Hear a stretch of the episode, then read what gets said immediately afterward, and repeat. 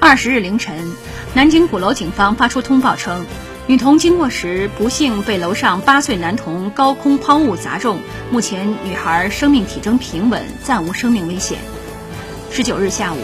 南京东宝路附近，一名路过的十岁小女生被砸中头部，受伤倒地后已经被送往医院抢救。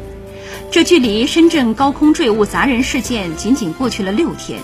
从家长群中流传出的几个视频可以看到，被砸的孩子躺在地上，身边的地上血迹斑斑，散落了一地的薯条。